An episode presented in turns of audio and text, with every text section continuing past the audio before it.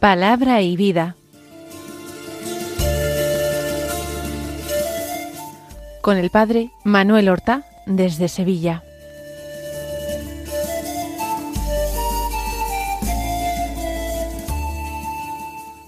En el nombre del Padre y del Hijo y del Espíritu Santo.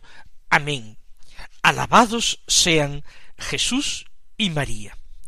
Muy buenos días, queridos amigos, oyentes de Radio María y seguidores del programa Palabra y Vida.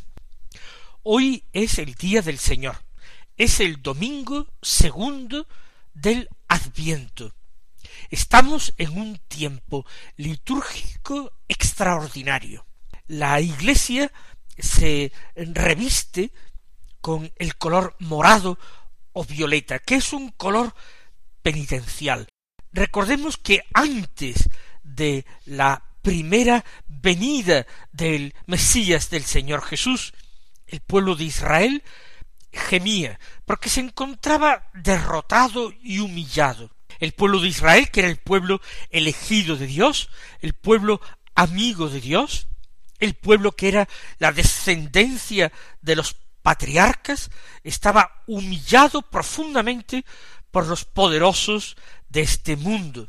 El cetro de Judá, como dicen los profetas, la vara de Jacob, había sido arrebatada o quebrantada, pero esto sólo hasta que viniera el esperado de las naciones, el Mesías. Antes había oración, esperanza, penitencia. Dios escucha siempre el clamor de los oprimidos. Este clamor de los pobres, de los oprimidos, conmueve el corazón de Dios. Por eso Adviento es también un tiempo penitencial. Nosotros tenemos que elevar a Dios ese clamor insistente. Nosotros debemos adquirir un corazón pobre y humilde. Tenemos que acelerar con nuestra oración la salvación de Dios. Hoy, a pesar de la primera venida del Señor en carne, nosotros estamos hoy también humillados por los enemigos. Me refiero nosotros los creyentes. Nuestros enemigos no son principalmente de carne y hueso. Es el diablo que nos somete a la tentación, que se regocija de nuestras caídas. Es nuestro enemigo el mundo, que contempla nuestra debilidad y también contempla nuestras incoherencias y se aprovecha de su fuerza para arrastrar a los débiles. No se trata de alegrarse uno como si el Señor nos hubiera ya revestido con un manto de gloria y de triunfo. Es el adviento un tiempo de lágrimas y de oración, es un tiempo de llanto por nuestros pecados y de clamor insistente Ven, Señor Jesús, ven y no tardes. Aunque durante las misas dominicales, en este tiempo de Adviento, se suprime el canto del Gloria, porque solamente se entona después de la noche de la Navidad para acompañar el cántico de los ángeles, a pesar de esto, sí se mantiene durante el Adviento el aleluya, a pesar del color penitencial de los ornamentos. En Cuaresma se suprime la aleluya, en el Adviento no. ¿Por qué? Porque no podemos olvidar que el Emmanuel vino ya y vino para quedarse. Yo estaré con vosotros todos los días hasta el fin del mundo. Por tanto, el Adviento, y esto se manifiesta particularmente en los domingos, se combina el gozo y el dolor, la esperanza y la exigencia de conversión. Esto lo vemos reflejado muy bien en el Evangelio de la misa de hoy. Es de San Marcos, del capítulo primero, los versículos uno al ocho, que dicen así Comienzo del Evangelio de Jesucristo, Hijo de Dios, como está escrito en el profeta Isaías, yo envío a mi mensajero delante de ti, el cual preparará tu camino, voz del que grita en el desierto, preparad el camino del Señor, enderezad sus senderos. Se presentó Juan en el desierto, bautizando y predicando un bautismo de conversión para el perdón de los pecados. Acudía a él toda la región de Judea y toda la gente de Jerusalén. Él los bautizaba en el río Jordán y confesaban sus pecados. Juan iba vestido de piel de camello, con una correa de cuero a la cintura, y se alimentaba de saltamontes y miel silvestre. Y proclamaba Detrás de mí viene el que es más fuerte que yo, y no merezco agacharme para desatarle la correa de sus sandalias. Yo os he bautizado con agua, pero él os bautizará con Espíritu Santo. Este texto del Evangelio de San Marcos, este Evangelio que se va a proclamar con más frecuencia en las lecturas dominicales del ciclo B de, lecturas, este comienzo es muy importante, porque eh, dice así, comienzo del Evangelio de Jesucristo, Hijo de Dios.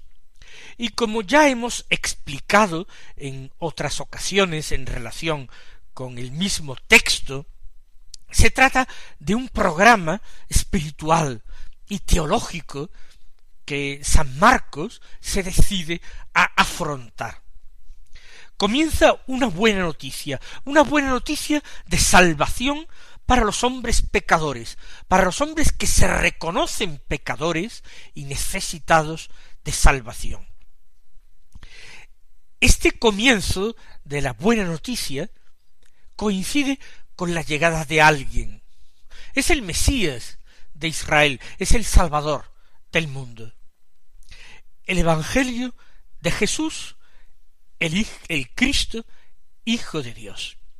Jesús, Jesucristo, es Jesús el Cristo, o lo que es lo mismo, Jesús el ungido, o en realidad en hebreo Jesús el Mesías, porque Cristo significa esto, ungido, que en hebreo se dice Mesías. Evangelio de Jesús el Mesías. Jesús es el Mesías enviado a Israel. Es el cumplimiento de las profecías de Israel.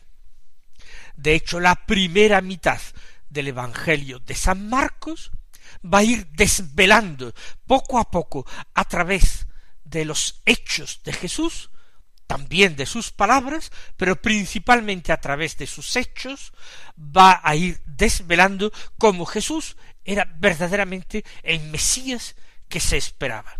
Pero dice Jesucristo, Hijo de Dios. ¿Por qué? Porque el Mesías no es solamente la esperanza de Israel, no es solamente el Hijo del hombre, sino que también es hijo de Dios.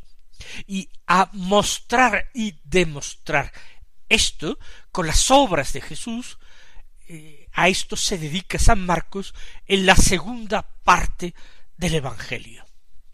Si la primera parte del Evangelio culmina con la confesión de Pedro en Cesarea de Filipo, tú eres el Mesías, es el, grito emocionado del centurión al pie de la cruz tras expirar Jesús, el que culmina la segunda gran parte de la revelación, situándose al final del Evangelio. Verdaderamente, éste era hijo de Dios. Esto afirmó el centurión de una manera sorprendente al ver expirar a Jesús. Este es el programa espiritual, este va a ser el desarrollo teológico que va a seguir este corto Evangelio de San Marcos, pero muy fresco, muy vivo, muy inmediato. Ahora se cita al profeta Isaías. Como está escrito en el profeta Isaías, yo envío a mi mensajero delante de ti, el cual preparará tu camino. Jesús es el Mesías, y el Mesías había de ser anunciado. La figura del precursor estaba contenida ya en las escrituras antiguas de Israel. Por tanto, aquí es Isaías, el gran profeta, que anuncia el Mesías desde su concepción, porque anuncia que nacería de una virgen que quedaría encinta, hasta su pasión y muerte, porque pertenecen también a la profecía de Isaías los llamados cánticos del siervo de Yahvé, que anuncian con una minuciosa descripción los sufrimientos de este siervo de Yahvé en favor de su pueblo para redimir a su pueblo. Dice Isaías, yo envío a mi mensajero delante de ti, el cual preparará tu camino. Son palabras de Dios, palabras de Dios que el Señor dirige a su Mesías. Le dice que su camino va a ser preparado. Marcos está presentando ya la figura de Juan Bautista, un verdadero fenómeno religioso de su tiempo, que conmovió a las gentes, que reunió en torno suyo a multitudes que venían de todas partes de Galilea, de Judea, a escucharle y a bautizarse en el Jordán. Voz del que grita en el desierto, preparad el camino del Señor, enderezad sus senderos. Se fija San Marcos en que Juan Bautista precisamente comienza su ministerio no en Jerusalén, la gran ciudad, sino que lo comienza en el desierto.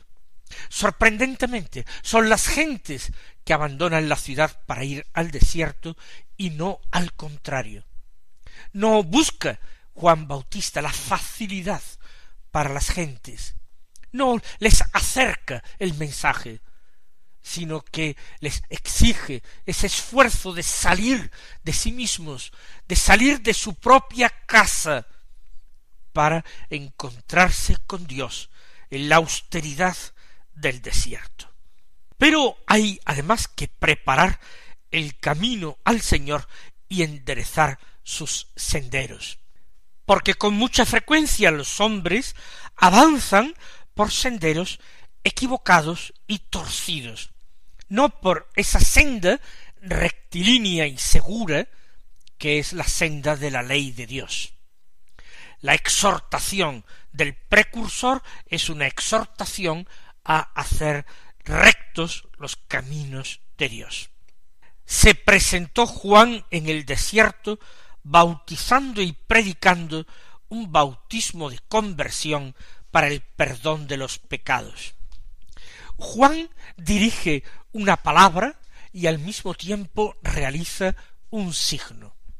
Su palabra muy sencilla, muy clara, nada alambicada, es una invitación a la conversión. Predicaba la conversión. ¿Para qué? Para el perdón de los pecados y practicaba un bautismo que era el signo exterior visible de esa conversión interior. No era por tanto lícito recibir el bautismo cuando uno no se revestía interiormente de esos buenos propósitos. Por eso, en otro evangelio se nos dirá que algunos que venían a su bautismo y particularmente a muchos escribas y fariseos, el precursor les decía que venís buscando hipócritas, dad frutos de conversión porque el hacha está puesta ya a la base del tronco y todo árbol que no dé fruto será cortado. Acudía, dice ahora San Marcos, a él toda la región de Judea y toda la gente de Jerusalén en la orilla del Jordán donde se encuentra Juan bautizando, esa orilla es la orilla en Judea. Y por tanto, la gente de aquella región de Judea y los habitantes de Jerusalén tienen mayor proximidad y acuden en masa. Dice San Marcos que toda la región de Judea y todo Jerusalén acudía a él y él los bautizaba en el río Jordán y confesaban sus pecados. El gesto era importante. Ciertamente no es el bautismo que traerá Jesús. Juan Bautista lo sabe muy bien y avisará yo os he bautizado con agua, pero él os bautizará con Espíritu Santo. Sin embargo, ese gesto sigue siendo importante, porque revela la buena disposición de un corazón humilde y penitente. Los bautizaba y confesaban sus pecados. No era simplemente un gesto exterior que no entrañara ningún compromiso. Se comenzaba confesando públicamente los pecados. Luego la exigencia de cambio era mucho más fuerte. La figura de Juan también interesa a Marcos. Iba vestido de piel de camello con una correa de cuero a la cintura y se alimentaba de saltamontes y miel silvestre. Es una figura verdaderamente eh, salvaje. Vive una austeridad extraordinaria, una pobreza total. La, el vestido de piel de camello, áspero, la correa de cuero, el alimento pobrísimo, saltamontes del desierto, mil silvestre. Quizás es una evocación de aquel profeta de fuego que fue Elías, modelo y paradigma de todos los profetas de Israel. Con esta descripción, Marcos está llamando la atención sobre que Juan Bautista era un verdadero profeta. Los verdaderos profetas hablan así, visten así, viven así. Jesús un día se lo dirá a las gentes que le rodean. ¿Qué salisteis a ver en el desierto? ¿A un hombre vestido con lujo? Para encontrar esos hombres que visten con lujos hay que ir a los palacios, no al desierto. ¿Qué salisteis entonces a ver? ¿A un profeta? Y Jesús lo confesaba y lo atestiguaba. Sí, y os digo que más que profeta. Y este verdadero profeta da igualmente testimonio de Jesús. Además de predicar la necesidad de conversión y de bautizar en el Jordán, proclamaba detrás de mí viene el que es más fuerte que yo.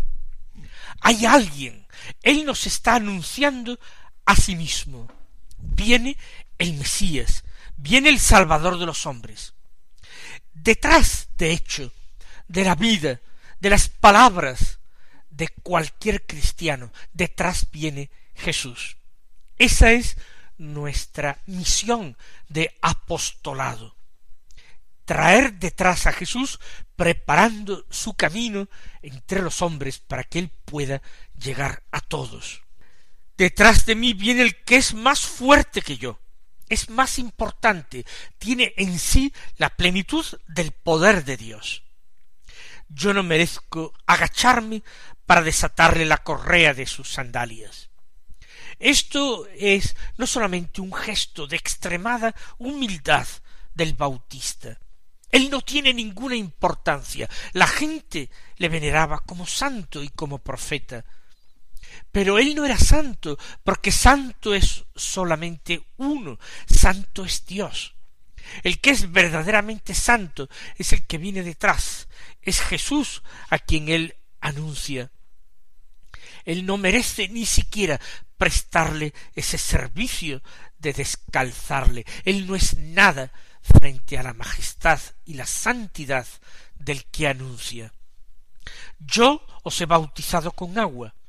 Eso es lo que todos ven pero Él os bautizará con Espíritu Santo. Él trae un bautismo incomparablemente más valioso, porque no recoge solamente el buen propósito del hombre, sino que otorga la misma vida de Dios para revestir al hombre de gloria y majestad, para vestir realmente al hombre con esa vestidura de gracia que sólo puede otorgar Dios en este segundo domingo de Adviento vamos a mirar a esta figura señera importantísima de Juan Bautista. Vamos a mirar a este verdadero faro luminoso, vamos a hacer nuestros los sentimientos del adviento, vamos a entrar por este espíritu penitencial, vamos a formular nuestros propósitos de conversión, vamos a implorar la gracia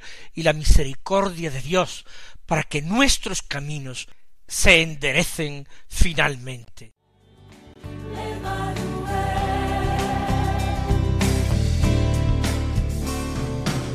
Una era de primavera, el tiempo de cambiar.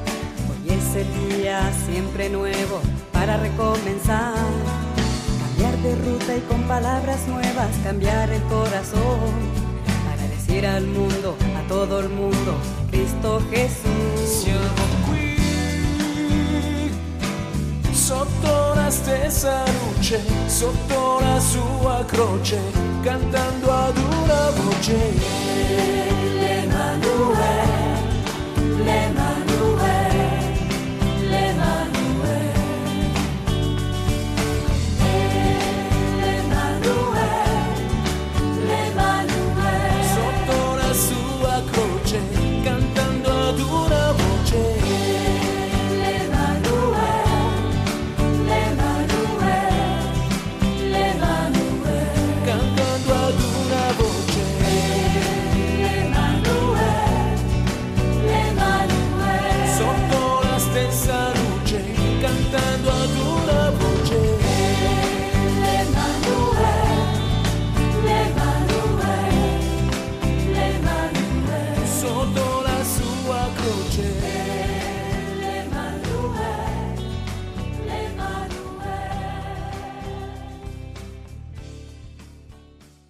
No tenemos tiempo para comentar la primera lectura de la misa, que es bellísima, el comienzo del Deutero Isaías, del segundo Isaías, capítulo cuarenta de este libro, los versículos uno al cinco, nueve al once.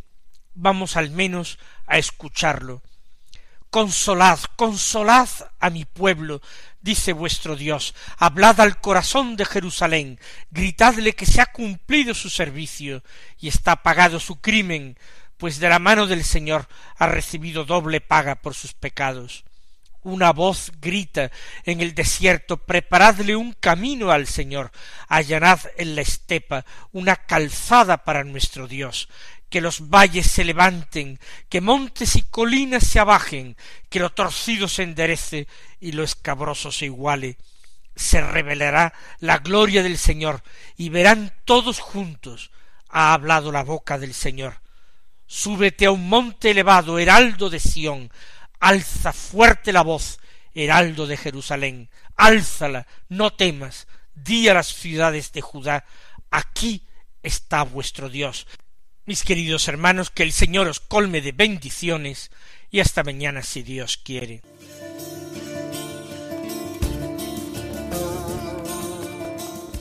Han escuchado en Radio María Palabra y Vida, un programa que dirige el Padre Manuel Horta.